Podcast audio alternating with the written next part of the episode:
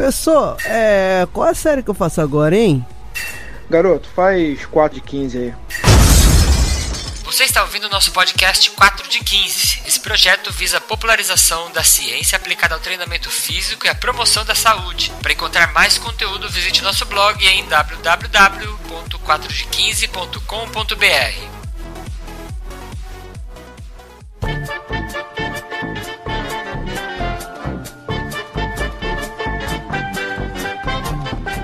Bom dia para vocês que sabem a diferença entre tendência e moda. sabia. Boa tarde para você que em 2018 não será um treinador loteria. Ah, isso é verdade. É. Boa. E boa noite para você que está ouvindo esse podcast fazendo agachamento com o peso do corpo. Caraca, essa eu quero ver, cara. Quem estiver fazendo isso, tem que mandar uma mensagem. Porque, uma porque não tem outra alternativa, não tem como você fazer agachamento sem o peso do seu corpo, né? não, pô. corpo, não, mas tá o resto da vida com você. Olá, pessoas. Hoje nós vamos gravar nosso podcast tradicional que é sobre as tendências para o mercado de trabalho. E a gente sempre grava ele um ano antes, que ele sai esse artigo bem antes do, do ano entrar mas a gente resolveu deixar ele como o primeiro podcast de 2018, porque essas tendências estão valendo para esse ano é, corrente, 2018, para você que está ouvindo isso em 2018. Estou aqui hoje com Gilmar Esteves. Fala galera. Estou aqui hoje também com Paulo Eduardo. Fala galera, Duducho na área. Estou aqui hoje também com Duva. Duva. Fala pessoal. Sabe quem é Duva? É professor Fábio Rocha, o homem dos mil apelidos. Na próxima live vai ter explicação desse apelido, hein? Ele vai explicar o que é esse apelido e a gente vai cortar as partes obscenas dessa história aí. Antes de começar a gravar aqui, vamos para os nossos recados básicos. É, queria agradecer todo o pessoal aí do grupo do Telegram, que as discussões estão lá, muito legais.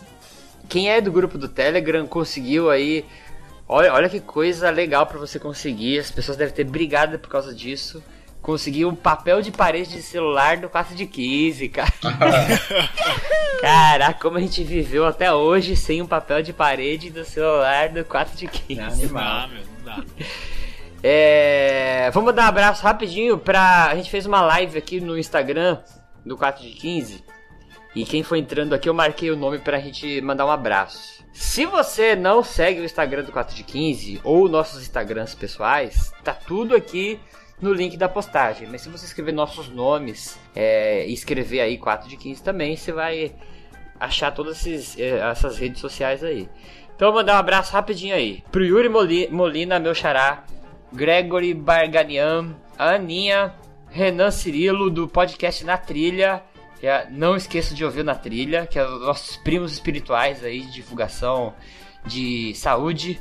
É, o Magno, René Macho Caldas, Coach Carlos, Felipe RSJ, Kemela, Bianca, Bianca do Gilmar, Bianca Esteves. Agora isso aqui é aquele inimigo do Superman lá, MJ Sesnick. Não parece o inimigo do Superman, aquele duendezinho? O Ítalo Bruno, que é nosso primeiro ouvinte quase da, da, da vida do 4 de 15. O Wanderson e a Karina Pereira. Alguém tem mais um abraço a mandar aí? Eu não tenho abraço nenhum. Credo, que coração peludo. e também vou deixar um abraço especial para as vozes que a gente vai colocar aqui hoje, na, antes de começar o cast. Que é para Camila Giannone, é, esposa do Rodrigo Giannone, que era professora de educação física também. Pro professor Firmino Neto, que é um professor que trabalha com treinamento para gestante. E para a professora Thelma D'Amelio, que ela é tre treinadora de triatletas, né? ela é treinadora do Jandosa. E eles gravaram áudio comentando aí, fazendo comentários adicionais sobre o nosso podcast de gravidez. Que eu vou colocar aí pra tocar para vocês. Então agradecer eles por esses comentários em áudio. Se vocês quiserem, vocês também podem mandar comentários em áudio. A gente toca aqui rapidinho antes de começar o podcast. É, e lembrando que se você correu a São Silvestre, a última edição, e viu uma pessoa correndo com a cabeça de cavalo, era o nosso Douglas Gendosa, que decidiu correr com uma máscara de plástico em volta da sua cabeça, como se a São Silvestre já fosse é, fácil o suficiente, né? Voltei. Voltei. Beleza. Nem sabia que você tinha saído. Nem eu. Ah, então vamos lá, vamos começar? Olá pessoal, eu sou o professor Firmino Neto, sou graduado em Educação Física pela Universidade Federal do Ceará. É, já trabalho há seis anos com treinamento de força e aeróbio para gestantes e pós-gestantes, que são dois viés de trabalho aí muito interessantes, muito peculiares. E a minha, essa, o meu interesse pela área veio a partir de um do percentual do meu público de alunos, tanto de personal como quando eu trabalhava na academia como professor de sala, eram principalmente mulheres, né? Meus alunos de personal hoje em dia ainda são em torno de 80% de mulheres e a gente vê um crescimento exponencial de dessas mulheres praticando treinamento de força de forma regular em diversas modalidades, né? Seja ela musculação, treinamento funcional, crossfit, etc. Né? Então as mulheres estão vinculando cada vez mais a sua prática de atividade física a exercícios que envolvam força. É, e isso me, me trouxe a perspectiva de que há uma lacuna muito grande ainda hoje né, para esse público especial de gestantes e a necessidade que a educação física tem de, hoje em dia, uma necessidade fundamental de aumentar o seu repertório de trabalho para essa área, porque nós vamos estar, a partir de hoje, a partir de, de, da, da, disseminação que já está acontecendo em relação à importância do exercício físico na gestação, tanto para a mãe como para o bebê, isso vai trazer para a gente uma situação de estarmos nos deparando sempre com alguma condição de estar trabalhando com uma gestante ou uma futura gestante, ou inclusive uma pós-gestante. Nos meus cursos, eu estou aumentando a carga horária da, da fala sobre pós-gestante, porque eu estou vendo muitas coisas é, peculiares. Também é um treino, é uma, é uma conduta de treino para essa pós-gestação extremamente peculiar. Tá? Mas voltando a falar sobre a gestação, sobre o treinamento nessa, nessa, nessa fase, algumas questões a gente tem que estar tá, é, bem atentos, que é em relação à situação do aumento da relaxina, que é um hormônio que ele vai facilitar com que haja aquela modificação anatômica na coluna vertebral da mulher e haja as adaptações para o, para o parto, como o alargamento da pelve, a frouxidão ligamentar na sínfise pública para que o bebê possa passar, que a pelve possa é, ficar um pouco mais larga e possa ter um bebê passando ali para ter um parto normal. O grande problema é que a atuação da relaxina acontece no corpo como um todo, diminuindo a propriocepção, diminuindo a estabilidade articular. E um dos pontos principais em relação à conduta do, do treinamento na gestação é lidar com as condições de instabilidade. Ou seja, o trabalho de estabilidade articular, de fortalecimento de, de, de, de contrações isométricas para poder manter algumas condições é, de melhoria de estabilidade são fundamentais para que a gente tanto deixe a gestante numa condição preventiva em relação a possível, possível acometimento de lesões, como também combater a lombalgia gestacional, que acomete uma quantidade enorme de mulheres e, se não tratada, se negligenciada essa lombalgia, essa lombalgia gestacional, ela pode perdurar para até 3 anos pós-parto em 20% dessas mulheres com agravamento de, de situação. É, vinculado a esse controle da lombalgia, a mulher consegue treinar de uma forma melhor, de uma forma mais eficiente e um pouco mais forte. E se ela treina melhor, mais eficiente, ela também vai ter diversos benefícios com potencialidades maiores também para ela e para o bebê. A hipertrofia muscular, que também é muito é, vista nas gestantes que treinam, que treinam força de uma forma consistente, mas com, com todo o protocolo de, de, de cuidado colocado ali e todos as, os benefícios que a gente vai ter em relação a isso aí. É, prevenção de diabetes gestacional, de pré-eclâmpsia, melhoria de condição de parto, melhoria da qualidade do leite para amamentar e a duração desse leite. É, e também adaptações consequentes, consequentes do bebê como por exemplo um, uma adaptação cardiovascular superior do bebê da mãe que treina em relação da mãe que não treina. E nós, nós temos vários estudos que remetem que o treinamento de força tem uma repercussão para a adaptação cardiovascular do bebê maior do que o treinamento aeróbio, e isso por dose resposta. Ou seja, quanto melhor treinada a mãe está, melhor adaptação cardiovascular esse bebê também vai ter. É, então, assim, a gente tem diversas formas de estar tá justificando a excelente, é, os excelentes resultados que o treinamento na gestação traz para a mãe e para o bebê. Esses são apenas dois pontos é, principais, mas a gente vai ter uma condição também de boas, boas, bons estudos vindo aí para 2018, 2019. A gente está tendo diversos institutos né, de pesquisa que estão vinculando muito o seu trabalho em relação a isso aí. E eu acredito ser um futuro muito promissor para a educação física, esse mercado de trabalho aí de gestantes e pós-gestantes. Meu nome é Thelma, tenho 40 anos, eu sou educadora física e sempre pratiquei esportes desde os 4 anos de idade. É, quando eu descobri que eu estava grávida, não foi uma gravidez planejada, a primeira, eu estava treinando para uma maratona. Eu corria em média de 80 quilômetros por semana na época. E aí, quando eu descobri, a primeira coisa que eu pensei foi: e agora? O que, que eu vou poder fazer de atividade física? Né? Conversando com meu obstetra, como eu sempre pratiquei atividade física, não havia muitas restrições. O complicado é a gestante começar a fazer atividade física na gravidez sem nunca ter, ter praticado antes. Como eu já era praticante assídua, não houve grandes problemas. É, os primeiros três meses que são um pouco mais complicados, é, pela fixação do, do feto na placenta, a gente tem que tomar alguns cuidados mais especiais, principalmente em relação ao impacto, né? Então eu, eu substituí a corrida pelo transporte, é, obviamente, né, que eu é, posterguei a, a maratona, e aí eu substituí a corrida pelo transporte, que, tem, que não, quase não tem impacto, uh, substituir o ciclismo que eu fazia na rua pelo ciclismo indoor, pelas, pelas aulas de spinning, sempre controlando a frequência cardíaca e adaptando a posição da bicicleta de acordo com a mudança do meu corpo.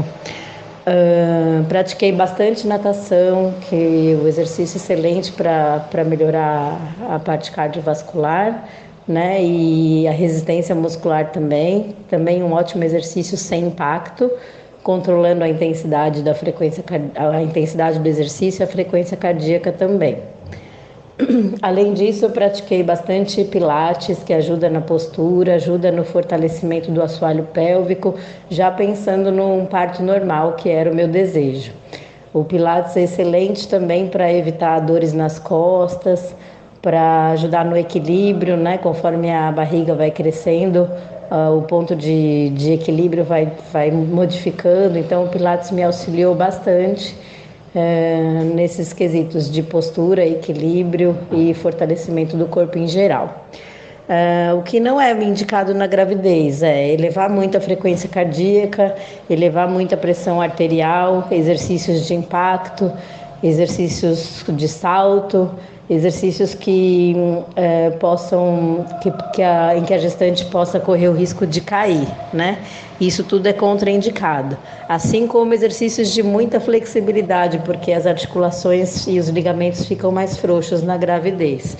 Então, sempre fazer um alongamento controlado, sem grandes amplitudes. As atividades mais indicadas, então, na, na, gestação, que foram as que eu pratiquei, são caminhada, natação, hidroginástica, transporte, pilates, musculação, é, bicicleta ergométrica, dança. Dança é um excelente, uma excelente atividade para gestante também.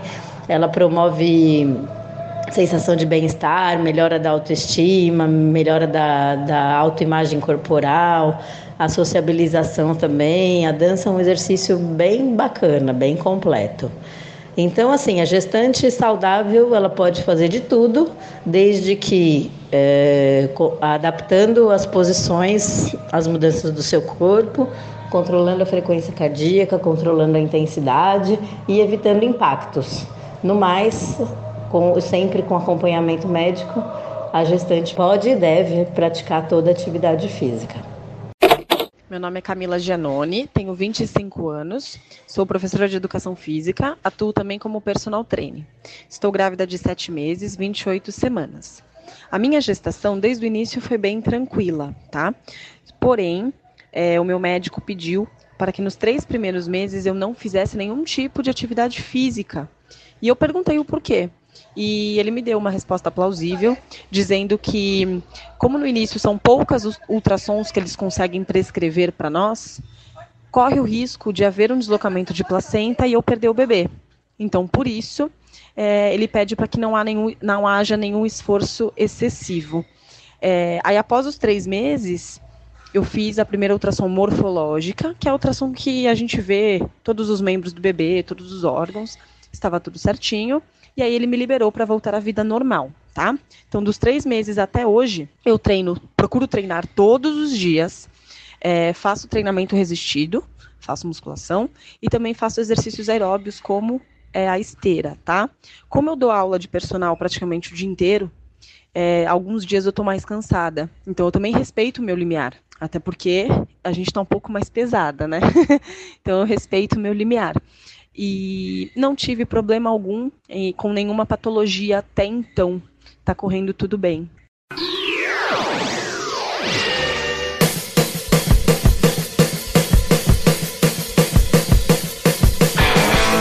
Nesse primeiro bloco aqui, nós vamos falar rapidinho, né, sobre os dados da pesquisa, explicar um pouquinho como é a pesquisa. Quem já ouviu os podcasts anteriores, é, as explicações sobre a pesquisa são as mesmas, só vai mudar um pouquinho os números, né, que são apresentados, que os números mudam de edição para edição. Então, manda aí, Sensei. Então, relembrando alguns, alguns conceitos é, sobre a pesquisa, né, que ela é uma pesquisa mundial, que tem já esse é o 12 ano consecutivo. Então é a pesquisa sobre tendências do mercado fitness agora para 2018. E os resultados dessa pesquisa ela pode ajudar no futuro investimento aí nos setores de fitness e também no setor de saúde. É, relembrando então que é um questionário aplicado em escala mundial, então é realizado por diversos países, com diversas modalidades para serem votadas como tendência ou moda. Então eles selecionam uma série de modalidades e aí você vai selecionando lá o qual, qual você quer como tendência, o qual moda e é, uma ordem cronológica para elas. E uma coisa que tem que é interessante que esses essa tendência ela acerta muito, né, cara? Que a gente já acompanha isso daí já há uns 3, 4 anos, né? E eu vou dar um exemplo. Quando a gente gravou a Tendências de 2017, que a gente estava gravando em 2016, não sei se vocês lembram, que tinham aqueles rolinhos para fazer liberação miofacial, lembra? Sim. Lembra. E na época, eu não conhecia tanto esses rolinhos de liberação miofacial. Até na época que a gente tava gravando, a gente falou, pô, pra que será que é? Como que será que deve ser, né? E esse ano que passou, 2017, meu, teve muita coisa sobre isso daí. Não sei se vocês tiveram eh, contato assim, né? Mas teve bastante coisa sobre a liberação miofascial, a utilização desses rolinhos aí, lembra? Aumentou muito o número de é... profissionais utilizando. Até a gente discutiu sobre algumas pesquisas que estão sendo realizadas lá no nosso grupo do Telegram, né? Com o Mauro uhum. Ramos lá, com, com o Bruno. Isso. Então, eu acho legal quem está ouvindo dar bastante atenção a essa, essa, esse artigo, que apesar de ele fazer uma previsão, é, ele tem uma boa, vamos dizer assim, uma boa curácia, né? Ele consegue ter uma visão boa do mercado, né? Pra, sei lá, para você investir num curso que você quer fazer, uma atualização que você quer fazer, dá uma pensada bem nesses tópicos que a gente vai começar a conversar aqui, né? É, isso, isso é, também é muito legal também para as pessoas que estão estudando ou que estão querendo entrar na área, principalmente quem já está estudando, está quase se formando aí, uma coisa para ver como que está o mercado de trabalho, né? Uma coisa para os profissionais também que já estão inclusos, não só as empresas. Tem um, um valor muito grande. É isso aí. Duducho, fale para nós aí a diferença entre tendência e moda. A tendência é um desenvolvimento geral ou mudança em uma situação ou na forma como as pessoas se comportam. Já a moda, a moda é um hábito que é elegido como com muito entusiasmo por um curto período. Então a moda você fica, o pessoal fica muito entusiasmado e um breve período de tempo e esquece, acaba esquecendo daquele, daquele fato ou daquele, daquele método de treinamento, uhum. por exemplo. É algo passageiro. E é essa divisão, né, que o artigo faz quando ele pede para as pessoas votarem. Eles mostram lá uma modalidade e a pessoa vota. Você acha que isso pode ser uma tendência ou uma coisa passageira, uma moda, né? Bom, uma, uma coisa importante que a pesquisa ela faz, ela tenta fazer é separar o que foi avaliado como tendência do que é moda. E para isso eles fazem um ranqueamento é, de, de, das 20 mais votadas. E nessa pesquisa existiam 40 possíveis tendências, e aí nós não vamos listar as 40, vamos falar somente das 20, que elas estão relacionadas às áreas de fitness e saúde. As top 25 do ano passado, mais 15 em potencial no mercado, foram identificadas pelos editores da Fitness Journal. Bom, uma coisa importante dessa pesquisa, ela foi feita com 4.133 voluntários, maioria de 22 a 34 anos, que participaram da pesquisa e eles eram de países de quase todos, todos os continentes, incluindo o Brasil. E aqui já tem um ponto interessante. Se nós formos comparar é, a quantidade de voluntários desse ano com do ano passado, o ano passado teve 1.801 respostas e esse ano teve 4.133. Então é aumentou bastante. É aumentou muito.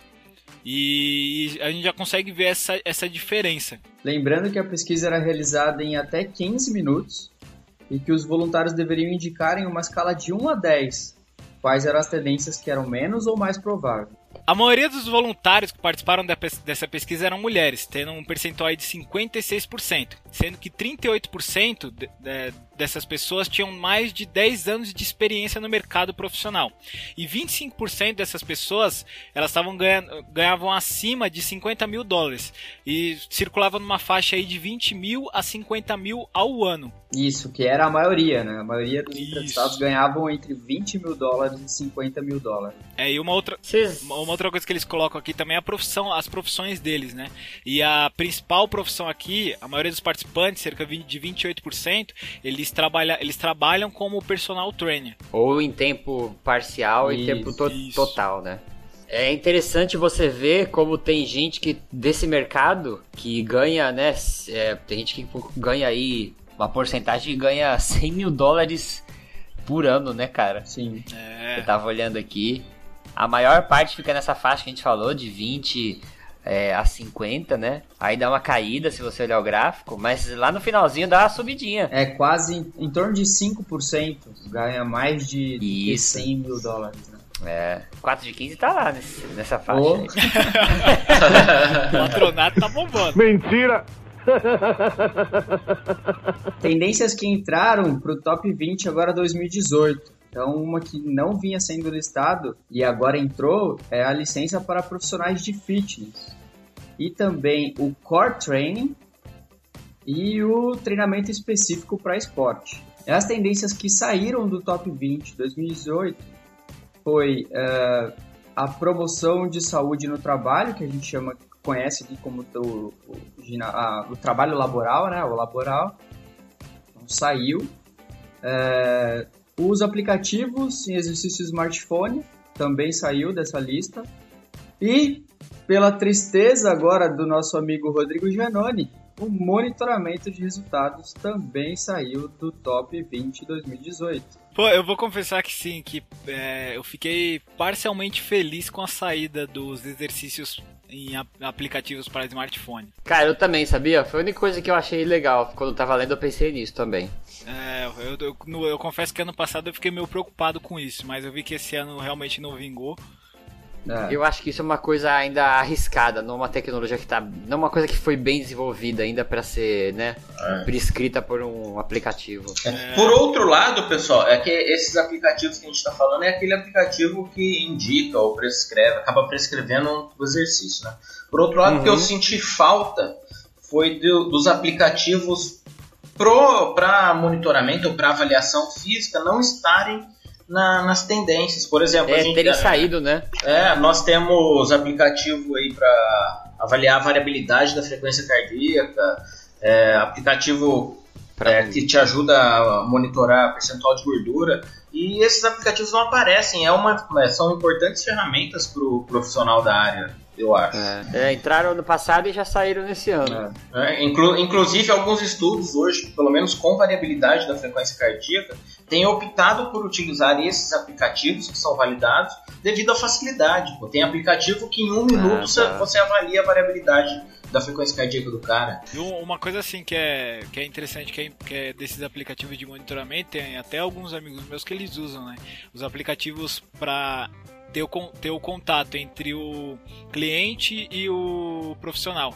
Então, para você prescrever o exercício, para não ficar naquele negócio de ficar mandando um e-mail, a planilha e tudo mais, muitos aplicativos têm colocado nisso para prescrever o treinamento pelo aplicativo e o- a pessoa vai lá no aplicativo, acessa e faz o treinamento. Eles têm esse contato. Ah, tá. Então vamos para o próximo bloco agora. Bora! Bora!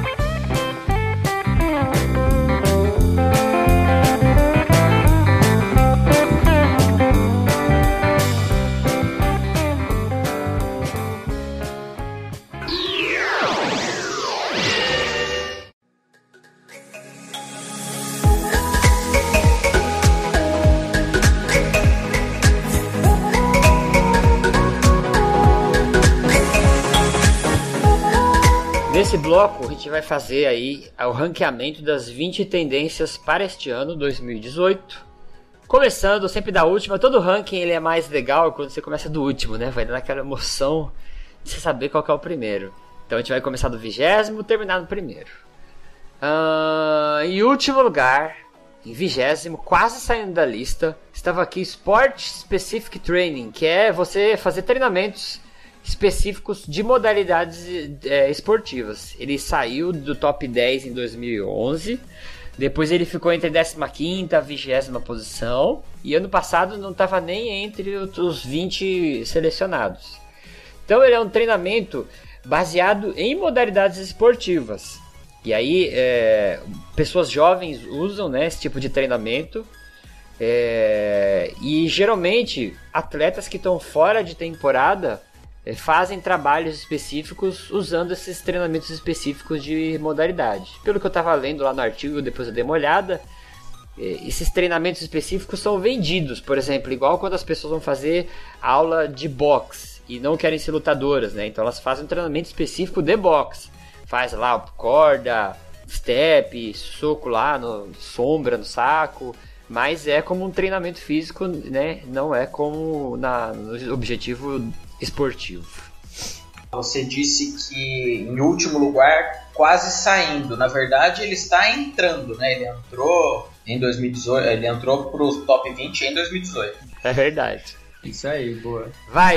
O 19, então, é o Core Training. E aí, o treinamento pro core, né? Muito falado aqui é, no Brasil, a gente conhece bastante lá o treinamento de força para os músculos do tronco, abdômen, tórax e costas.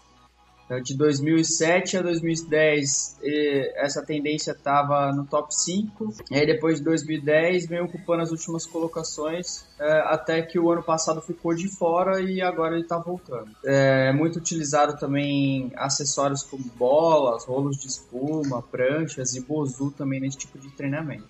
É bem, bem comum aqui no Brasil, né, esse core training. É, ele é, é Sim, comum sim. mesmo. Não, não é uma, uma coisa nova, né? Mas até aquelas aulas lá de abdômen já existem há milhares de séculos. Sim, há algum na- tempo, nas já é bem academias. comum em academias. Bora. Na posição 18ª, nós temos o Wellness Coaching, que é top 20 desde 2010 e no ano passado foi décimo, estava em 15º lugar. Então, o coaching de bem-estar é a integração da ciência comportamental com a promoção da saúde, prevenção de doenças e reabilitação. É, promove um auxílio físico e mental específico para objetivos de curto e longo prazo. E pode estar associado ao profissional de educação física ou não. Lembrando, né, que nessas tendências aqui, nós estamos falando de, do mundo todo. E quando a gente fala do coaching, né, o coaching é um processo, é, é um curso que você faz para aplicar um processo de identificação de valores, de transformação de comportamentos. Não confunde com psicologia, né? Sempre o coaching já está aí é, de, há alguns anos, né? Mas a gente não confunde, não tem a ver isso com nada com psicologia. É, mas não precisa ser um profissional de educação física para aplicar o processo de coaching. O que acontece que tem esse coaching pode ser direcionado a vários tipos de objetivo, né? Desde empresarial, sua vida, né? Alguma coisa da sua vida ou saúde, bem-estar, que é o que entrou Que aqui. É o coaching Então, bem-estar, é isso aí. Isso, que aí existem profissionais de educação física que fazem o curso de coaching e aí eles oferecem um tipo de personal trainer com coaching. Não confunde, porque eu tô falando isso, porque tem gente que escreve assim: "Ah, eu sou coaching fitness". Mas a pessoa eh, não tem curso de coaching, ela trocou só o nome personal trainer por coaching porque era bonitinho, né? A gente brincou Moda. até que é a gourmetização do personal trainer. É. Então, presta bem atenção. Coaching, é, wellness ou coaching fitness, a pessoa que estudou para aplicar o processo de coaching. 17 nós temos o treinamento em circuito, que no ano passado ele estava em 19 colocação. Treinamento em circuito nada mais é que um conjunto de exercícios realizado com revezamento entre os aparelhos e as sessões, pode, podendo ser por grupos ou individual, sendo em grupos ou individual. E ele pode ser realizado, ele é realizado uma intensidade baixa moderada, que é ao contrário do, no- de um dos métodos de treino que aparece muito nessa, nessa tendência, que é o HIIT. E ele é, tem um tempo de um número de passagens e um tempo específico. É uma- um exemplo aqui, um treinamento em circuito. Vamos supor lá na, no treinamento de força. Você faz lá a, a musculação combinada com o treinamento de resistência cardiorrespiratória. O descanso, por exemplo, vai ser durante o treinamento de resistência cardiorrespiratória. Esse é um treinamento em circuito. Ou até mesmo na própria musculação. Você faz um apanhado ali de exercícios, você faz esse exercício. Claro, sempre respeitando o intervalo entre os grupamentos. Então esse é um treinamento em circuito. E um treinamento de força em circuito, uma coisa bem curiosa dele, ele é muito antigo. Ele teve início aí em meados da década de 50. Uma coisa Cara, é antigo mesmo. é, uma coisa que eu percebo assim na, na academia, principalmente com o público feminino, é o, do- um dos principais métodos de treino quando eu passo para essas mulheres na academia. Esse é o método, principal método que as, que as mulheres gostam, principalmente. E é uma coisa bem interessante, né? Você vê que é uma coisa relativamente velha, entre aspas, mas que é uma coisa que ainda ah, tem uma aderência muito grande no método de treino. É, eu vejo que também é, é bem comum esse método de treino mesmo em academias. Ô, Fábio, você tá me falando então que se o circuit training é feito de é feito em intensidade baixa e longa duração, o circuit training engorda então?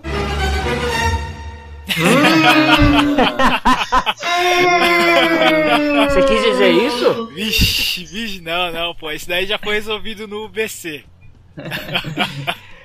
Ai, ai. Quem não ouviu ainda, volta lá no cast anterior e, e- Hum. e tire a sua dúvida agora que isso ficou no ar. E lembrando, já vai deixando, já vai preparando a beste, o besterol desse ano aí, hein, pro final do ano. Que não vai ser difícil também, né? É, vamos pro próximo. Em 16, a gente tem aí o licenciamento para profissionais fitness. E agora a gente tá falando isso porque é, lá no, no- em outros lugares, não vou falar só nos Estados Unidos, né? Os profissionais que querem trabalhar na área fitness, eles têm que tirar uma. fazer tipo de um licenciamento, tipo de um curso preparatório para poder trabalhar em uma área, tipo personal trainer, né? Alguma coisa assim, treinador físico de alguma coisa. É, não é diferente no Brasil, né? No Brasil isso não existe licenciamento, é, porque você precisa fazer a faculdade de educação física. Só aconteceu isso uma vez quando o CREF liberou você ter um, um título provisionado, né? Sim. Mas agora eu acredito que isso não exista mais, provisionado. Ahn, essa é uma tendência que entrou pela primeira vez nos top, no top 20. É, essa licença, nos locais que permite essa licença, né? E aí nos Estados Unidos, se for olhar nos Estados Unidos, ela é uma licença que vale dentro de um estado, né? Então, os Estados Unidos é composto de vários estados que têm legislações diferentes. Então, se você tirar uma licença é, no Texas, sei lá, você não vai conseguir tirar em outro lugar. É, ela não vale para outro lugar, né? Então, ela entrou aqui porque acaba sendo uma área onde pessoas estão se dedicando a ministrar esses cursos, a trabalhar com esses licenciamentos e estão ganhando dinheiro com isso daí também. Não tenho certeza, mas eu acho que é o brasileiro, se ele vai lá para os Estados Unidos, ele precisa fazer esse curso para trabalhar como personal, né? Preciso, eu tava conversando isso com um amigo meu que veio de lá agora passar férias. E eu perguntei É justamente porque isso. eles não reconhecem a nossa graduação, né? Só que para fazer esse licenciamento, você tem que ter alguma tem que ter feito alguma graduação ou algum tipo de ensino lá nos Estados Unidos. Não, é que eu me lembro quando eu fui lá pra Boston, na CSM, é, Ah. eu conheci uma, uma pessoa lá que ministrava esse tipo de curso. E ela falou que Ah, era tá. quatro meses de curso, e aí você já estava habilitado a trabalhar como personal Hum. trainer. Mas você não precisava ter um pré-requisito para isso aí? Eu me lembro não. Então, aí esse amigo meu falou parece que precisa ter algum um tipo de. Você ter estudado lá, alguma coisa, não sei. Vamos ver. Próximo. O próximo, é, em 15 então, ficou ah, os rolos de flexibilidade e mobilidade. Então, que trabalham lá exercício de mobilidade, alongamento utilizando os rolos tanto de espuma como borracha ou madeira. Então, os rolos de, mo- mo- de mobilidade são especificamente projetados para massagem, alívio de dor, é, ou é, retirar espasmos musculares, melhora da circulação, aliviar a dor, desconforto muscular e outros relacionados a isso. Ele melhorou a sua colocação em relação ao ano passado, que ele estava em vigésimo, então subiu aí cinco posições. Mas eles relatam também no, no estudo que ainda falta uma série de pesquisas relacionadas a esse método né, para ser uma tendência aí mais valorizada para o mercado. Desse rolo aí que veio, né, essa a técnica da liberação miofascial, né? Eu não sei se quem veio primeiro, né? Mas é, é baseado bastante nessa ideia aí de você usar algum aparato, tem gente que usa até a própria mão, né? E, e rolar esse aparato pelo corpo pra ter esses, esses benefícios aí que o Gilmar comentou. Pô, e esse rolinho é duro pra caramba, meu. Esse negócio eu, eu usei uma vez, dói, chega É, até eu doer. Não, não, não tive oportunidade ainda de, de trabalhar com isso e nem, nem ver como que funciona ainda. Hum, Gilmar é só zumba mesmo. Próximo. Próximo, em 14 lugar, são as atividades ao ar livre, atividades outdoor. Então, caiu uma posição em relação ao ano passado. Tá? É, em geral, é composta por programas de esportes ao ar livre, como montanhismo, corrida de rua, jogos esportivos, canoagem, rafting, escaladas, entre outras modalidades. É, é comum essas modalidades, essas atividades serem oferecidas por assessorias. Na USP nós temos uh, algumas assessorias, uh, no Ibirapuera nós temos outras, aqui em Santos nós temos diversas na praia, Inclu inclusive eu e o Yuri nós já tivemos uma assessoria num passado remoto aí da nossa vida. Da nossa vida. da nossa vida 2. é, essas atividades elas podem ser individuais, em grupos ou junto com a família, familiares. É, são usadas muitas vezes para treinamento de pequenos grupos. A gente não pode deixar de indicar o podcast do Na Trilha, que é o podcast do Renan, que estava aí também no, nos comentários, que é um podcast que faz divulgação de, de esportes outdoor.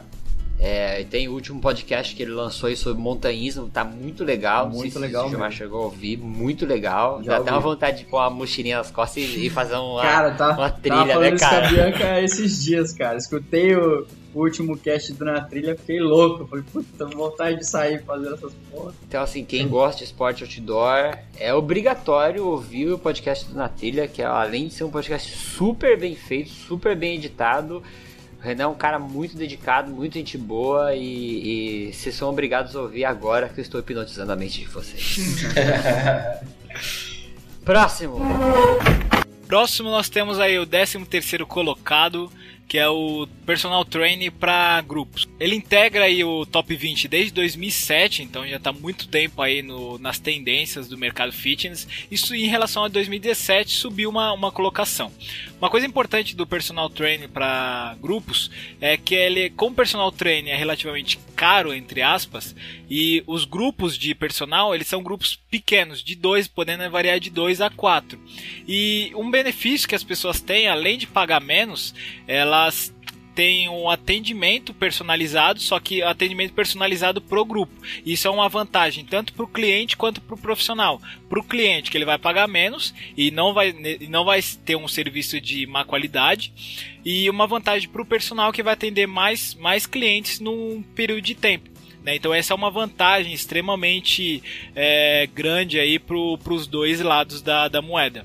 E uma coisa muito, muito interessante desse personal para grupo esse personal training é o justamente por ele trabalhar com o grupo tem, tem muito essa, essa questão de incentivar as pessoas a praticarem, a continuarem é, essa verdade. prática, né? Então, eu converso com alguns amigos meus que têm personal training para algum grupo de personal, eles, eles falam muito de, dessa, desse hábito de exercício, né? Que muitas pessoas começam a criar o hábito depois que entraram no grupo, né? E, ele, e eles continuam.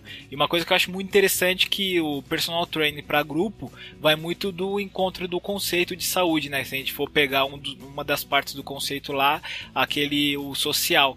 Né? Então, é verdade. Muitas pessoas acabam gostando do personal training dessa modalidade, muitas vezes por causa disso. Vocês conhecem bastante profissionais que trabalham com esse grupo, com o personal em grupo? Vou te falar, cara, que eu só conheci um só, cara.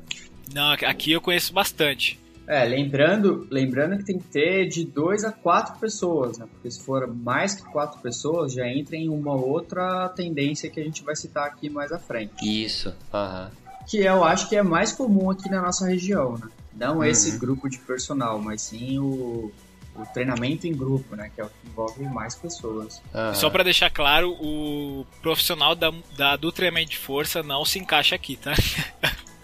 É, você pode até dar aula de musculação com o personal em grupo, né? Você pode estar na sala e, e montar um treino para três alunos, né?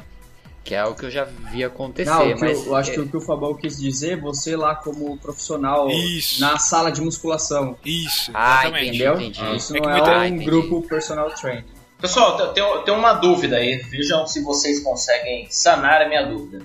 Esse, essa questão de personal training para grupo tá ficando comum, né? E considerando os princípios do treinamento, quando eu tenho uma aula de personal training, considerando várias pessoas, eu respeito o princípio da individualidade. Ah, eu acho que se cada um tiver um treino, é, um treino assim, você pode até compartilhar um treino, mas se cada um tiver cargas específicas. Específicas. É, isso que eu ia falar. Eu acho que dá pra você ficar aí no meio termo aí, né? O personal é. vai ter mais trabalho, certo? Não é porque isso. ele vai passar o mesmo treino para duas ou para quatro Exatamente. pessoas igual, igual para todos eles, né? Vai ter é. que fracionar isso, né? Senão vira bangura. É, eu acho que esse aí é o grande problema, cara. Porque muitas vezes o cara ele vai receber lá 500 reais para passar um treino comum para todo mundo e os mesmos 500 se ele for individualizar. E aí vai questão da, da consciência do cara, né? É, o cara tem que é, saber trabalhar que... com isso, né? Isso, é que é o, o, desafio que o personal trainer tem nesse, nessa modalidade. Né? O desafio dele é tentar fazer isso que o Dudu falou, tentar individualizar o treinamento, mas sem sair da proposta de manter o grupo, né? Sim, sim. Próximo. E décimo segundo lugar tem aqui é, exercício como medicina. Exercício é medicina, que tá o nome aqui do décimo segundo. Caiu da sétima posição do ano passado. É, isso aqui é uma iniciativa né, global né, na área da saúde. Na, a American College of Sports Medicine, ela tem aí uma série de posicionamentos, uma série de artigos que comentam sobre essa, é, essa expressão, né? Exercício é medicina. Então, eu assisti uma palestra sobre isso daí na, no congresso quando eu é, participei do, a, do European College. É, tinha uma palestra que era sobre isso. Se eu não me engano, essa palestra também teve no congresso que a gente foi internacional aqui, o pré-olímpico também, que era com esse mesmo tema. Teve lá no ACSM também. Não teve? teve? Ah, então. E aqui em Santos teve naquele pré-olímpico, vocês lembram? Eu tenho quase certeza que eu, eu vi essa palestra hum, com esse tema aí. Não lembro.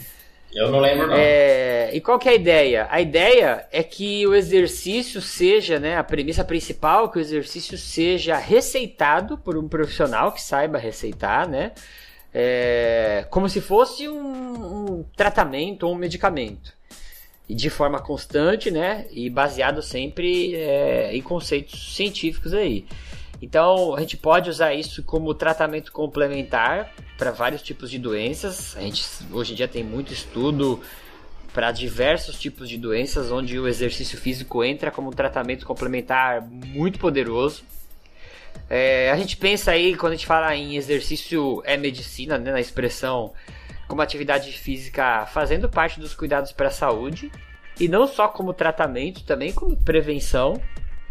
Uh, existe uma rede de certificação de profissionais para esse tipo de, de trabalho, né? Você pode fazer uma certificação, não no Brasil por enquanto, né? Porque o Brasil tem já a faculdade que, entre aspas, deveria ter disciplinas voltadas para isso. Mas a gente tem uma rede de certificação para você trabalhar com tratamento e prevenção usando o movimento. É, e um ponto de vista meu, que também está escrito é, no artigo, eu acho que isso é um grande carro-chefe aí para uma mudança na forma como a gente enxerga a educação física hoje em dia. Né, para ela ganhar um espaço aí com uma importância maior, é, entrando aí nessa área de cuidados com a saúde mesmo.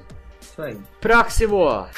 Em 11 lugar está o famoso exercício para perda de peso, né? Exercício para emagrecimento. Mas, mas peraí, Gil, aí você não tá falando de treinamento de resistência cardiorrespiratória, né? O aeróbio.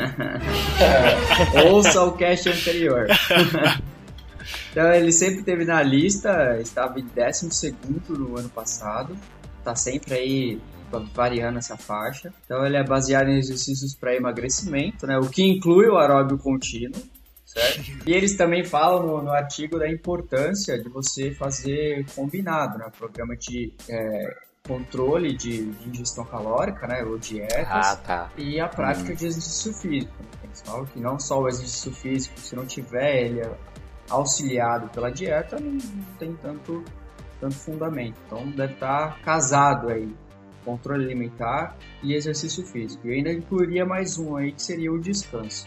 Se não tiver essas três variáveis aí bem encaixadinhas no seu, no seu treino, no seu comportamento diário, não tem exercício para emagrecimento. Esse tema aí já está na estrada há bastante tempo é. já, né? Já é bem batido, né? Exercício para emagrecimento. Em décimo lugar, nós temos o treinamento funcional, que estava na 12 colocação ano passado. E o treinamento funcional trabalha através do treinamento de força para aprimorar o equilíbrio, força e resistência para atividades específicas ou do dia a dia, com a função bem definida, por isso o nome funcional. Uh, também é utilizado no, como intervenções, como intervenção para populações especiais, como por exemplo idosos. E não devemos confundir com ginástica funcional, que é proposta aqui no Brasil. E por que que tá essa observação? Porque a ginástica funcional que a gente vê sendo oferecida aqui no Brasil, ela não tem nada de funcional, né? Virar cambalhota, virar estrela, subir em corda, né? A não sei que você more no, no, no, no planeta dos ninjas, que você é atacado todo dia e que você vai usar aquelas coisas como coisas do seu dia a dia. Virar pneu. É, então, tem que tomar bastante cuidado com esse conceito funcional.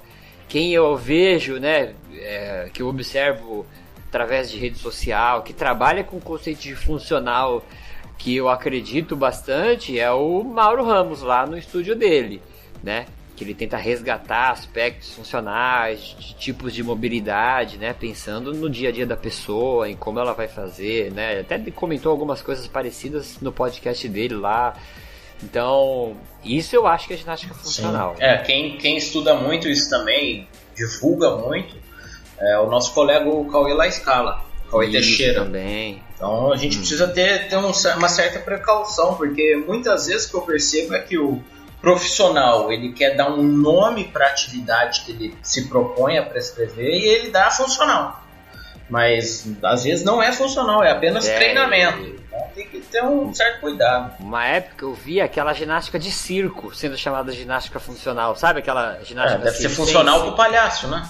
Então, é funcional pro malabarista, pro palhaço, pro trapezista, né? É. é. Mas quando a gente pensa em funcional, a gente tem que tomar cuidado mesmo. Próximo! E na nona colocação nós temos aí os programas fitness para adultos mais velhos. E aí ele sub, esse, essa nona colocação aí subiu duas posições em relação a 2017. E aí quando eu falo aqui de programas fitness para adultos mais velhos, estou falando especificamente do público idoso. tá? Então a terceira idade. E uma coisa importante que a terceira idade ela é mais ativa e tem aumentado a expectativa de vida desse público. E o artigo ele coloca boas perspectivas para o crescimento desde deste mercado no Brasil e no mundo. Né? E nós podemos citar até alguns métodos de treino específico, treinamento de força, o aeróbio e até o HIIT, quando apropriado uhum. e prescrito da maneira correta, pode trazer muitos benefícios para esse público. É... O que, que eu ia falar aqui? Caraca. Caraca, esqueci. Fábio tá, tá zoado, Fábio, velho. Mestrado tá, tá deixando a cabeça tá. dele tá zoada. Tá cara. fazendo restrição do fluxo na, na jugular. Mano. No pescoço. ah, lembrei, lembrei. Pô. E o nessa parte aqui uma coisa bem evidente que esse daqui é mais um exemplo para educação física que ela está indo aí em diferentes direções para do que se quando se trata de estética e performance, né? Então até o, o Yuri tinha discutido esse, recentemente esse tema e é uma coisa uma coisa muito evidente da desses programas fitness para adultos mais velhos. Uhum. E também eu acho que essa treinamento físico para idoso, apesar de ser comum ter pessoas que trabalham com idosos, é, eu acho que também é uma área que a, profissionais de educação física, se se dedicassem mais, é, tem um mercado de trabalho bom aí que eu acho que pouco explorado, cara. É, eu não lembro ah, em que cash, eu não lembro em que cash foi, mas acho que foi até você, Yuri, chegou até a comentar num não existe um personal especificado para treinamento para idoso, assim. É, um personal treinamento então, de força. Eu não, eu não lembro em que cast foi. Cara, é e, e, assim, não, não discriminando ou tendo um preconceito com as outras populações, mas trabalhar com o idoso é muito gratificante, cara. Oh. É, é, uma população que te dá um te passa carinho, são é, eles gostam, eles são assíduos ao treinamento. É legal é. demais, cara. Eu trabalhei com idosos quatro anos. Sabe como eu resumo isso daí que você falou, Dudu? Ah. Idoso, ele já tá numa fase da vida dele que ele não tá mais preocupado com estética, cara. É, né? É ele quer curtir o que a gente tem de melhor para dar, que é a qualidade de vida, entendeu? Uhum. Então ele não tem aquela noia, ai, essa gordurinha que, puta, eu já, eu, eu já tô meio que aloprado com esse negócio. Você vai dar aula de personal, ah, mas eu tenho um, uma gordurinha aqui do lado que quando eu vou pôr aquele vestido, puta, tu fala, caraca, mano, é. sabe? Eu consigo, eu faço mais que isso, da vontade de falar pra pessoa, né? eu sou mais do que um que um que o Dr. Roy. e é Dr. Ray ou Dr. Roy? Ray. Dr. Ray. Roy, quem é o Roy? Roy. Roy é aquele dinossauro do família dinossauro que tinha os bracinhos? Não é a mamãe! Ai, caraca. É. Mas, assim, é, aí, terceira idade, cara, você pode explorar várias coisas interessantes pensando em saúde mesmo. Você pode dar aula para uma pessoa pensar na saúde dela. Sim. Isso é muito legal, cara. É, fora que qualquer evento é motivo para ter um bolinho, né? Aí é da hora demais, cara. um bolinho, cafezinho. Cafezinho. Isso é verdade. cara, agora agora agora o fogo é você trabalhar o, tre... o personal de grupo, personal treino de grupo e o grupo idoso. Vixe. ah, é. É diversão. É, mas é diversão. Além de ser um, baita desafio pro, pro profissional, é muito divertido. O segredo é você deixar elas 15 minutos, eh, os, os idosos 15 minutos antes do treino conversando. É. Falar tudo tem que falar, falar, falar, falar, depois fala, agora vamos treinar. Bom, e na nossa oitava, na oitava posição está o famoso personal training. Ela estava, essa categoria estava em nono no ano passado, sempre esteve no top 10 desde o lançamento dessa pesquisa que foi em 2006. Então, geralmente são profissionais independentes, uhum. é um público seleto aqui no Brasil, não sei qual é a realidade de outros locais. É um serviço que tem um custo maior, porém é personalizado ele é voltado para objetivos específicos. E como aponta o estudo, é a área de maior ocupação dos profissionais, correspondendo a 28% dos entrevistados. E só fazer um comentário aqui que uh, existe aí um problema na legislação agora que os profissionais de educação física que eram personagens parece que não podem mais abrir uma, um nome, né, uma empresa é, a partir daquela microempresa individual, não pode ter mais um MEI.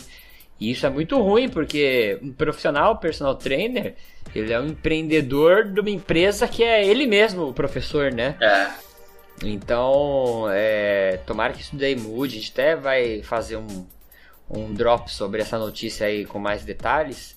Mas o personal trainer é uma opção, muita gente trabalha com isso, porque é uma forma de você, entre aspas, abrir uma empresa onde você é o dono e o, o funcionário e você cobrar uma hora mais cara do que você receberia numa academia, né? Com certeza. Próximo!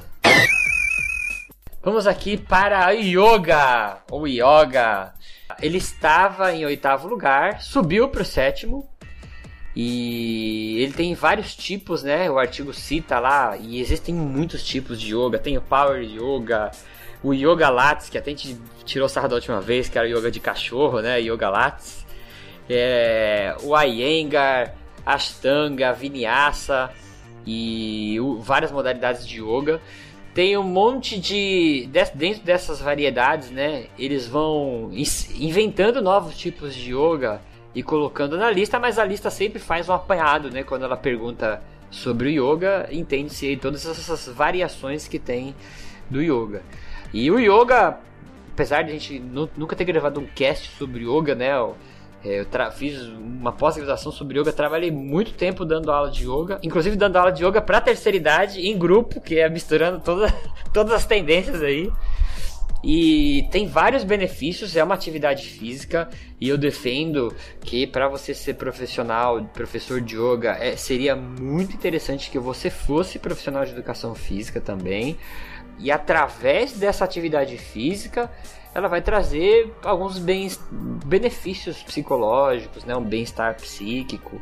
Então é uma atividade que envolve aí é, técnicas de manutenção de foco. Então eu acho muito, muito interessante, assim, você consegue fazer trabalhos muito diferenciados usando as técnicas aí, esse método do yoga. Então, em sexto lugar, vem os profissionais com experiência fitness, aqueles profissionais certificados, né? É, aqueles certificados como de Body System ou, ou alguma outra modalidade que vem por grandes empresas. Então, são aqueles profissionais certificados em, em treinamentos de empresas que montam os tipos de treino. O bem famoso, acho que aqui a gente conhece, é o, é o, da Body System, né? Vocês conhecem mais algum? Tem, tem a certificação do. Falando que a gente falou do Core, tem do Core Training, né? É, o Core 360. Isso, Core 360. O Core, hum. a Zumba aí, que o Gilmar é, é instrutor é. também. É. o Gilmar tem todos certificados. voltando, voltando. O quinto mora no meu coração e nunca vai sair dessa, dessa lista. Os nossos coraçõezinhos. Oh. Exatamente. E no quinto, no quinto colocado nós temos aí o nosso famoso e querido treinamento de força, né? Vem, monstro! vem comigo, monstro! Vem comigo! E uma, uma coisa importante do. Uma coisa interessante do treinamento de força é que em relação a 2017 ele manteve sua posição aí, o quinto lugar, né?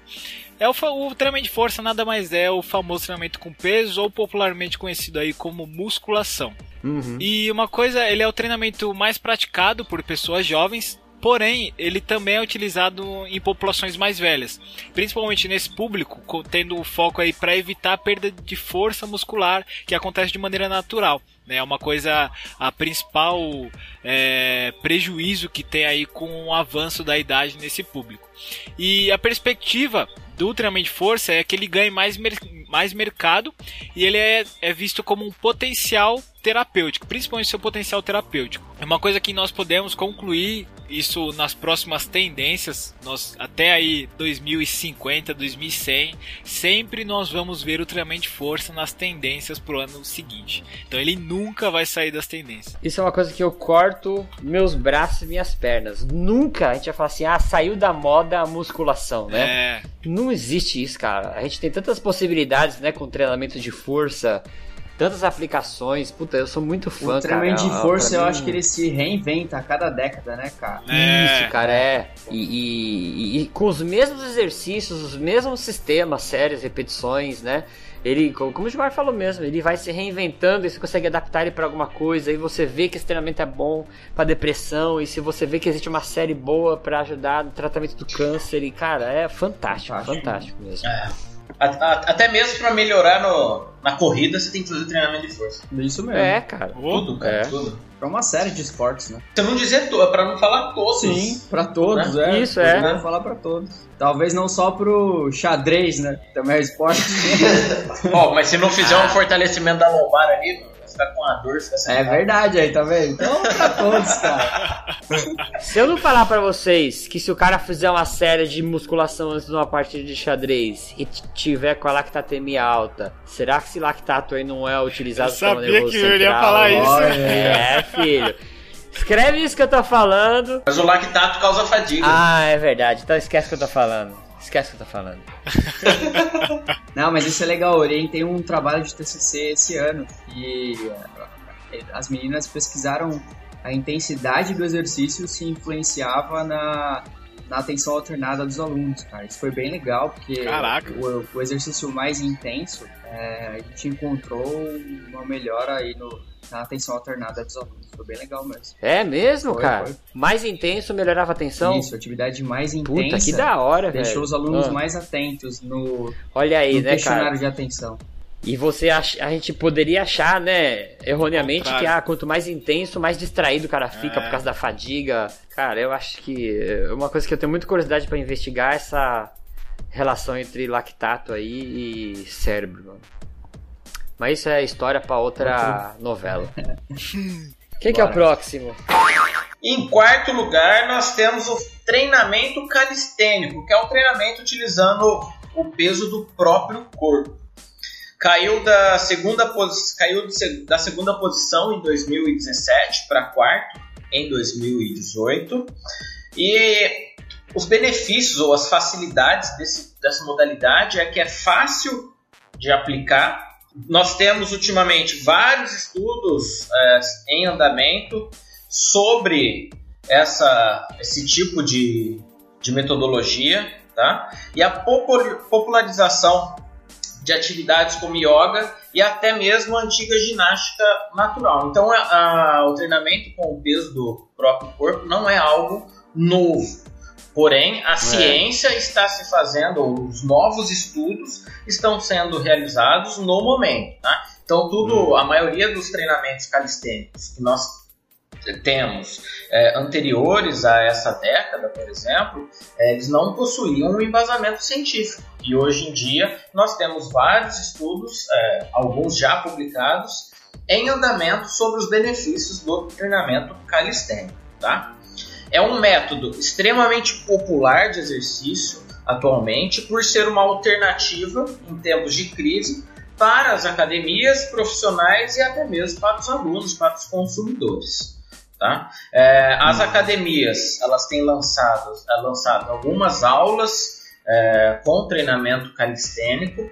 É, no mês passado eu fui numa qualificação de doutorado do Alexandre Machado, que é um dos cientistas que estudam muito treinamento calistênico hoje em dia. E no, na, a tese do, do Alexandre Machado era sobre o treinamento intervalado de alta intensidade com a calistenia. Você realizar um HIIT Ah, utilizando o peso do próprio corpo. Então é algo extremamente promissor para daqui para frente. Né? E nós temos é, alguns grupos, ou um grupo aqui no, no Brasil muito forte que estuda muito essa questão do treinamento calistênico. Esse grupo tem o Alexandre Machado, o Alexandre Evangelista, o Danilo Boccalini, o Cauê, o Ailton Figueira, o Charles Lopes, o Gerson Leite. Então, esse grupo, que é um grupo independente, eles não fazem parte de uma única instituição, é, eles estudam muito essa questão do treinamento calistênico. Próximo. E aí, em terceiro lugar, a gente tem aqui a tecnologia vestível, que aí em inglês fica mais bonito, que é o wearable. É, ela estava em primeiro lugar no ano passado, se vocês ouviram, vocês vão lembrar. E o que, que é isso daí?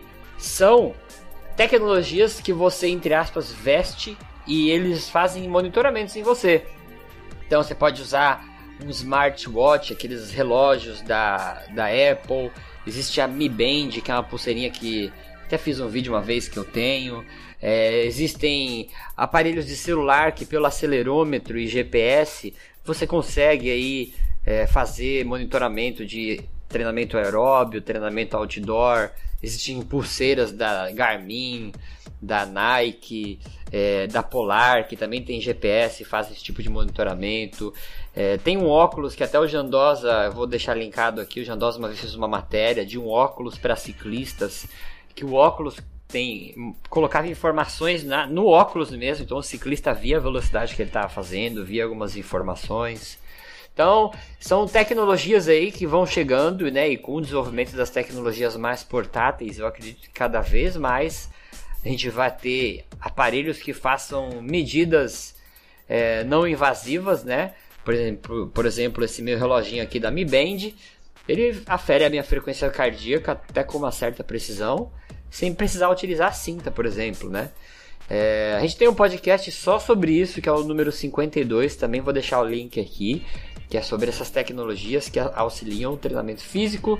É, Brasil já existe essa tendência, né? Muitas pessoas já estão comprando, assim, hoje é, eu fico olhando sempre no punho de todo mundo para ver quando você está usando algum relógio, alguma coisa assim. Então, não sei se é porque eu estou acostumando a, a, olhar o punho das pessoas para ver por curiosidade, ou se isso está mais popular, mas você vê bastante para vender essas coisas aí, esses tipos de tecnologias vestíveis que a gente pode usar para treinamento. Yuri, então se você olha o punho da galera, Eu olho. você seria o verdadeiro punheteiro.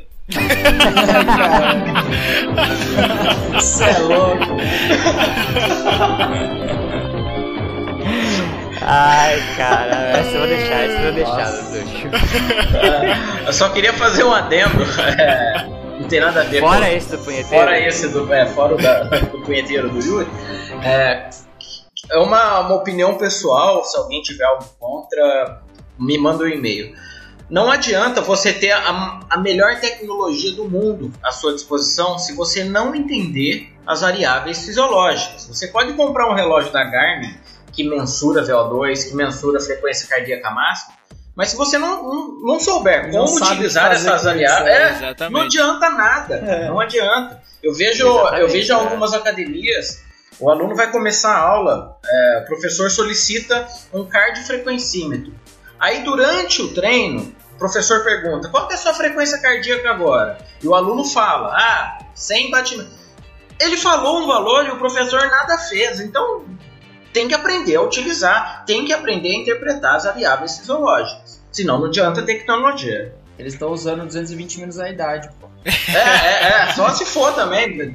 Mesmo se usar o 220 menos a idade, ele faz o cálculo e não sabe o que fazer com aquele valor de sobra. Já é. É, é, é complicado. É, é. Então não adianta ter o, o melhor carro do mundo se você não consegue dirigir. Não adianta ter uma Ferrari e andar como Fusquinha, né? É, não adianta. Não adianta. Bom, aí isso eu concordo plenamente com você, Dudu. É uma coisa que eu falo pro, pro pessoal na academia quando eles vêm me perguntar, eu falo pra eles se, se puder comprar um frequencímetro, né, para acompanhar tudo mais e o porquê de acompanhar.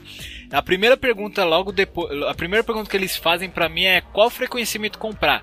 Aí eu falo, meu, compra um frequencímetro que marca a frequência cardíaca, é só isso. Pô, Pronto. de preferência, né? Aí fala assim, pô, mas tem um outro lá. Eu falo, meu, esquece esses frequencímetros caros. Eu eu só quero a frequência cardíaca, é só isso que eu preciso. Eu não preciso de GPS, eu não preciso do gráfico que o, que o relógio vai me dar, porque isso eu mesmo faço, só preciso da frequência cardíaca. Próximo. Então, o segundo colocado é o treinamento em grupo. Então, diferente lá do que a gente viu do personal em grupo, né, de duas ou quatro pessoas, esse o treinamento em grupo, então é para mais de cinco ou mais pessoas. E aí formam esse treinamento em grupo. Saltou de 11 em 2016 para sexto ano passado e agora na segunda posição. Então, em dois anos aí aumentou muito, né? Aumentou aí 10 posições, né? Quase 10 posições. Da- Então, os profissionais aí, eles ensinam, lideram, motivam os indivíduos através de aulas, então, com diversas modalidades de exercícios aí para cinco ou mais pessoas. Eh, os programas de grupo são projetados para serem sessões eficazes para diferentes níveis de aptidão física e metas específicas. E aí entra naquilo que a gente já havia comentado aqui, o Dudu eh, apontou muito bem, que aí você vai ter diferentes níveis de aptidão física, diferentes metas, diferentes objetivos, e aí você vai ter que saber trabalhar com cada um desse aluno, né? Porque se você não conseguir fazer isso, perde toda a objetividade, toda a potencialização do treinamento para cada indivíduo que poderia ser, ser muito eficaz. É, e eu acho engraçado porque eu sempre achei essas aulas em grupo uma boa parte do mercado, né? Fitness. Se você for ver as academias, as academias de bairro, elas sempre têm a sala de musculação e uma salinha que tenha lá as aulas em grupo. É, e aí com essas franquias, a gente vê isso pelas franquias, né? Quando começou a sair a Smart Fit, Blue Fit, essas academias que abriam filiais, elas não tinham né, uma sala de ginástica, não sei se vocês repararam. É. Agora, se você for olhar, elas começaram a ter espaços para ter aula em grupo de novo. Sim, verdade. Né? É, então elas estão. As tendências aí estão de, de acordo com o que a gente vem vendo, pelo menos aqui no Brasil, né? Sim. É bem observado mesmo. E o primeiro lugar, Fabião? Primeiro lugar aqui, o nosso campeão, nada mais, nada menos que o treinamento intervalado de alta intensidade, ou o famoso HIT. Ah, polêmico HIT. Ah. E ao contrário do aeróbico, esse aqui não engorda. esse só emagrece. Bom, então esse daqui do ano passado que ele estava de terceiro colocado subiu para primeiro, né? Então aí dominou as tendências desse ano. E ele é um treinamento extremamente popular atualmente. Né? Então já tem um bom tempo aí que ele mantém nessas tendências. Né? Um exemplo aí do treinamento intervalado de alta intensidade é o próprio CrossFit né? E o que, que o treinamento de intervalo de alta intensidade consiste? Ele consiste em um treinamento no curto período de tempo. E essa é a, a principal, o principal benefício, assim, entre aspas, para a pessoa que ela busca. Um treinamento eficiente no curto período de tempo. Gira em torno de até 30 minutos, né? Então ele trabalha com o, time, o tempo eficiente e tem variações de picos de intensidade variando de alta intensidade com recuperação de baixa intensidade ou parado, que é o que nós chamamos de recuperação passiva ou ativa. E tem se tomar cuidado, o HIT ele é muito bom, tem muitos benefícios e tudo mais, só que tem alguns cuidados quando você se fala com alguns públicos alvos, né? Então, o que polemizou aí o HIT por muito tempo relacionando com as lesões, né? Então é o que eu costumo dizer. Não existe exercício ruim ou exercício entre aspas errado, mas existe pessoas que não estão preparadas para aquele tipo de exercício. E né, pegando esse gancho, Fabião, que é o, o que ainda a gente se preocupa muito que muitos profissionais ainda não conseguem prescrever muito bem esse tipo de treino, né? O HIIT não sabe a intensidade ideal é que você vai propor o HIT para o seu aluno, né?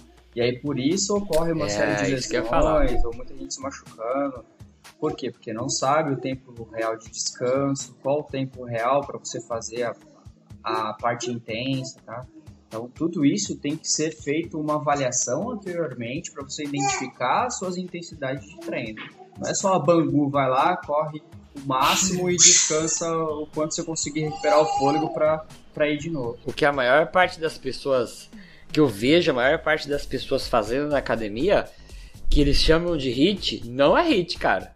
É. Não. É, a maior parte das pessoas, ah, eu vou dar um tiro na esteira aí, a pessoa corre a, a 10 km por hora e dá 3 tiros de 11 km por hora. Tá muito longe de ser máximo e tem gente que fala que isso é treinamento de alta intensidade. Primeiro que nem fez sim. o teste muitas vezes para saber se aquele realmente é o máximo. Não. É, então. A grande sim, maioria sim. das vezes nem passou o limiar e acha que tá na intensidade máxima, né? E, é. Pelo contrário, é. não, nem, nem chegou numa faixa ideal ali ainda, que deveria ser maior. A prescrição do HIT ainda é complicada ainda. Mas essa, essa parte assim da, da prescrição foi uma coisa que, meu, quando eu comecei a estudar o HIT, eu parei de estudar o HIT, agora tô estudando treinamento de força. Mas quando eu estudei HIT na, na minha iniciação, foi a primeira coisa que eu me perguntei. Falei, pô, como é que é periodizado o HIT? Como é que se chega a esse protocolo de treinamento? Então, muitas vezes eu percebo assim que o eu não consigo ver muito claro isso no HIT, né? Não é igual o treinamento de força, que tem uma progressão na carga de volume, intensidade. No HIT eu não vejo que isso é muito claro na, na ciência e principalmente no, no mercado, na parte prática, assim. Então até o, o quanto, o, como que a pessoa vai chegar até aquele protocolo de treinamento do menos intenso para o mais intenso, então eu não consigo perceber de maneira muito clara essa, essa progressão, né? Então aí até tem até uma justificativa para isso. Uma vez um professor falou para mim que é, o problema é que na ciência nós temos muitos protocolos de HIT e isso é um problema, porque como você tem muitos protocolos de HIT, você só vai para aquele, pegar aquele protocolo e fazer, não vai se preocupar em pesquisar o que aquele protocolo vai fazer, o que, que aquela vai influenciar no organismo, o, manipulando aquelas variáveis, o tempo do tiro que o Yuri falou, por exemplo, vai influenciar é, o quantos, quantos tiros você vai fazer, quanto tempo você vai fazer o hit. Então, ainda ainda não, eu não percebo uma discussão muito ampla dessa, dessas variáveis no ponto de vista de prescrição, de progressão da carga nesse sentido. Então é uma coisa que uhum. é o principal problema assim que eu vejo do HIT. Outro ponto que eu gostaria de salientar é o seguinte: muitas vezes o que nós percebemos, principalmente eu percebo em professores que tiram dúvidas comigo, é que eles prescrevem, por exemplo, o seguinte: o sujeito vai fazer um treino contínuo, 5 km, e no final do treino contínuo ele vai realizar uma série de sprints. Pensando nisso, nessa mescla do treinamento contínuo com treinamento intervalado na mesma sessão, é, foi publicado em 2016 um estudo muito interessante, depois eu, a gente deixa o link ao final do, do cast, é, e que os, os eles investigaram o seguinte, o sujeito ele iria realizar um treino contínuo e ao final do treino contínuo ia realizar uma série de sprints. E eles viram que é, houve um aumento é, de algumas proteínas relacionadas com a biogênese mitocondrial e outras proteínas é, que são relacionadas com o metabolismo energético. Porém, pessoal, esse estudo foi agudo. Então nós não temos dados crônicos para afirmar que prescrever o HIT e o treinamento contínuo na mesma sessão de treinamento irá promover benefícios a longo prazo. Então, o ideal, pelo atual estado da arte, é que você prescreva em uma sessão de treino treinamento contínuo, em outra sessão você prescreva o treinamento intervalado. Tá? Nós não temos base para prescrição do treinamento contínuo associado ao treinamento intervalado na mesma sessão. Então, vamos para as considerações finais? Vamos. Bora.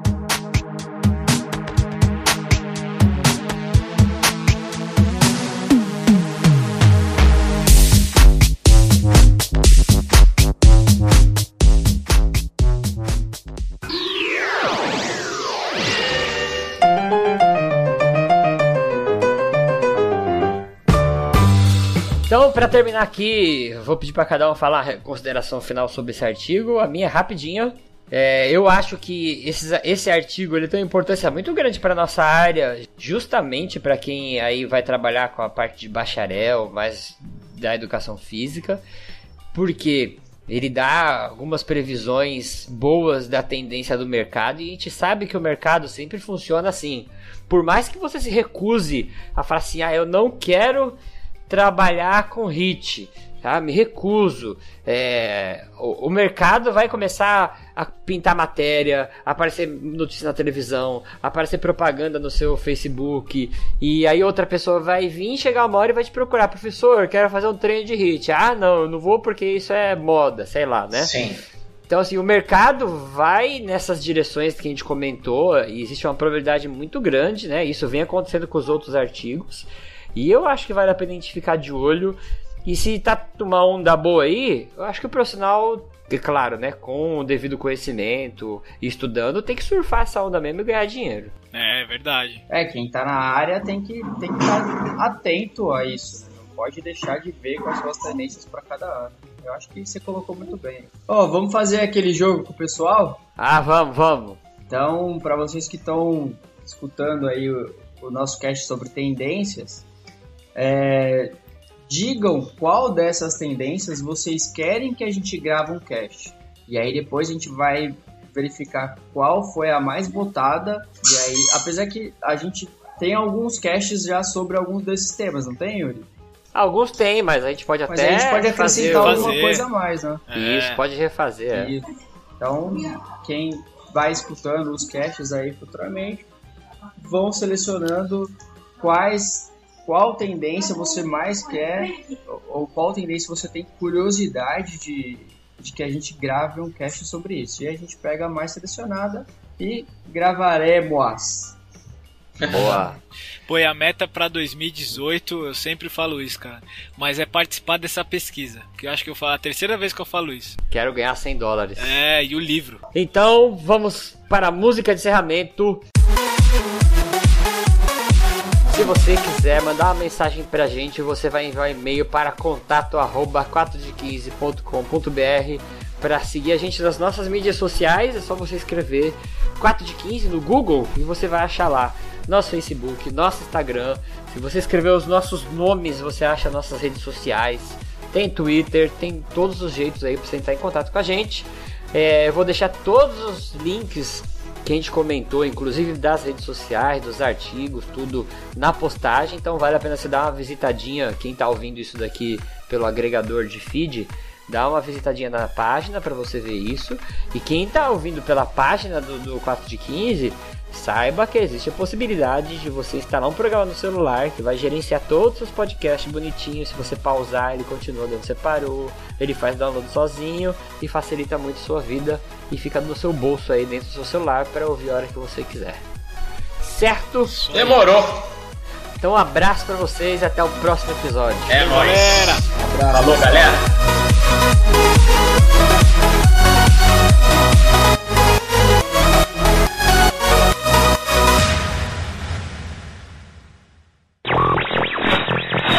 Quando a gente não estiver falando, vamos tentar deixar no mudo para não vazar nenhum barulho. Que às vezes Dá pra eu colocar no deu certo, Dudu. Pode voltar.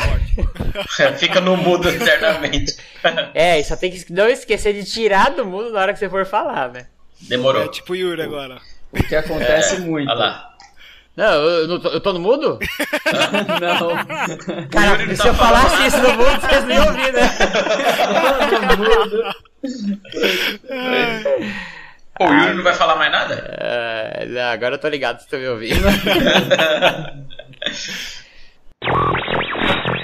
E a maioria dos voluntários dessa pesquisa eram mulheres. 56% dessa, dessas pessoas eram mulheres. E 38% eles tinham mais de 10 anos de experiência no mercado profissional. E 25% ganhavam acima aí de 50 mil reais. A maioria é, circulava entre 20 50 mil dólares. Ô, caraca!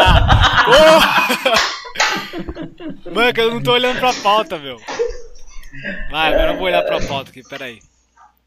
E Caralho, você decorou isso tudo? é que eu tava, Porra, tava olhando mano. pra outra coisa, na verdade. Por isso que eu me atrapalhei. Cara, é, não é? Não quero nem novela. saber. Quero nem saber onde você tá olhando, filho. Continua aí. Vai saber. Foi a licença para profissional de fitness, que não vinha sendo listada nas listas. Não, tinham, não vinha sendo. Ô, caralho. Caraca. Ô, Travei. eu vou dar o cartão da minha fono pra vocês, cara. Tá foda hoje. Que me pariu, velho. Acho que é porque a gente tá gravando depois do, do almoço e todo mundo acordou muito cedo hoje, tá tudo É. cansado, velho. É. Então vamos lá. Ah, eu quero falar um negócio aqui. O quê? Se não for agora no podcast, eu vou deixar no final. Vocês viram o vídeo do René dançando axé music, requebrando na virada do ano? Putz, é mesmo, cara. Putz, esse eu não vi não, meu. Cara, quem não seguir o Instagram dele perdeu. Eu, Eu não vi, consegui eu vi. salvar. Eu marquei o Gilmar rapidinho, falei, cara, se requebrando até Ele o foi chão, até o cara. chão, até o chão, com aquelas De paradinhas de mão, sabe aquelas paradinhas de mão assim? Ah, Até o a chão. Renê tem uma cintura mole, hein, cara. E olha que nem chegou o carnaval, hein? Malemolência na cintura, viu?